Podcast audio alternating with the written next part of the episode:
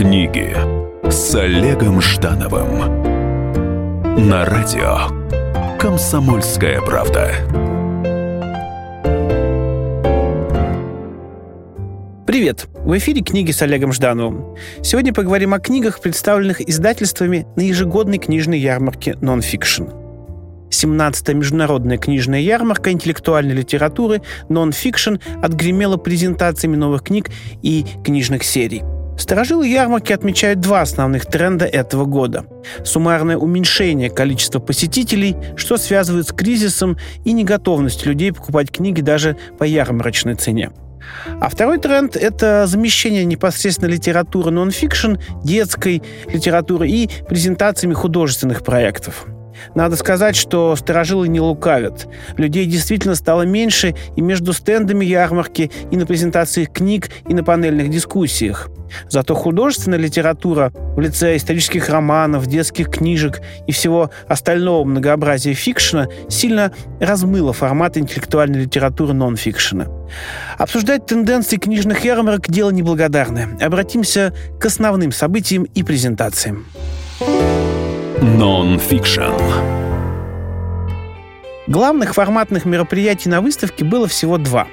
Во-первых, это панельная дискуссия о современном положении дел в области деловой литературы.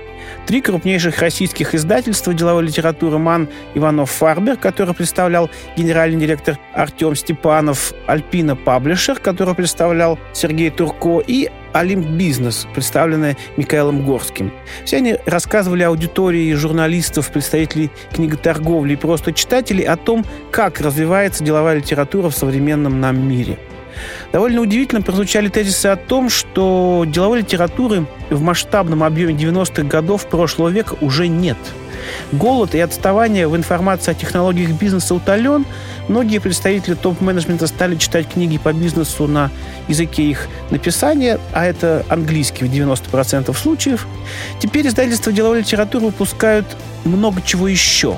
Прежде всего, это книги по личностному росту, психология отношений, мотивирующие биографии, медицина, книги об образе жизни, раскраски для взрослых, книги для раннего профессионального ориентирования – вот что пришло на смену книгам по маркетингу, менеджменту и управлению финансами.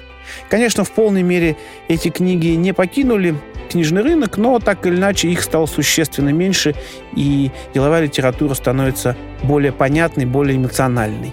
Все издатели говорили об отсутствии кризиса на рынке книготорговли, но рынок полиграфии и стоимость бумаги неминуемо поползли вверх, а значит, книга из разряда деловой литературы начинается от 600 рублей, а дорогое, но не подарочное. Издание может стоить 1300-1500 рублей. Прозвучала грустная статистика того, что Россия перестала быть самой читающей страной мира, а рынок развивающей литературы в США превышает российский приблизительно в 6 раз – но главное, в чем сошлись представители всех трех издательств, участников дискуссии, это то, что деловая литература стала продавать эмоцию приобщения к знаниям и статус информированного человека, а не сами знания. Второе важное событие книжной ярмарки и не вышедшее за пределы жанра нон-фикшн – это презентация книги Михаила Загоря «Вся кремлевская рать», посвященная жизни кремлевской верхушки последних 15 лет – Презентация книги и встреча с автором собрали невероятное количество читателей и журналистов, а Михаил Зыгарь не выпускал ручку из рук в течение полутора часов, подписывая купленное издание. Но многих книга разочарует именно тем, что написана она очень профессионально и без истерик. Это сумма многочисленных интервью, документов, информации из открытых источников. Подана она взвешенно и холодно. Это путь человека и его команды с пояснением тех, изменений, метаморфоз, которые произошли с Владимиром Путиным и его окружением с 2000 года. Ключевое слово «холодно». Любители дешевых сенсаций и мирового заговора спецслужб будут очень сильно разочарованы. А вы, мой дорогой читатель, не изменились ли за эти годы? Фикшн. Непрофильных презентаций на ярмарке было очень много. Новая книга Макса Фрая о Старом Вильнюсе, «Медная шкатулка» Дины Рубиной, новый роман немецкого писателя Оливера Петча. На своем маленьком стенде подписывал открытки и книги с ежиком замечательный Юрий Борисович Нарштейн. Каждый вечер он покидал выставку, везя за собой такую, знаете, коляску на колесиках и уходил в вечернюю Москву. Было что-то в этом такое мистическое, немножко жалостливое, потому что это, безусловно, один из величайших людей книжного и художественного мира нашей страны. Издательство «Текст» представило замечательную подборку книг нобелевских лауреатов по литературе в карманном формате, среди которых, например, Генрих Бёль или Сэмюэль Беккет. Книжки сделаны в твердом переплете, но при этом они легко влезают в карман джинсов, и поэтому вы можете, перемещаясь в метро, читать нобелевских лауреатов, во всяком случае, их малую прозу.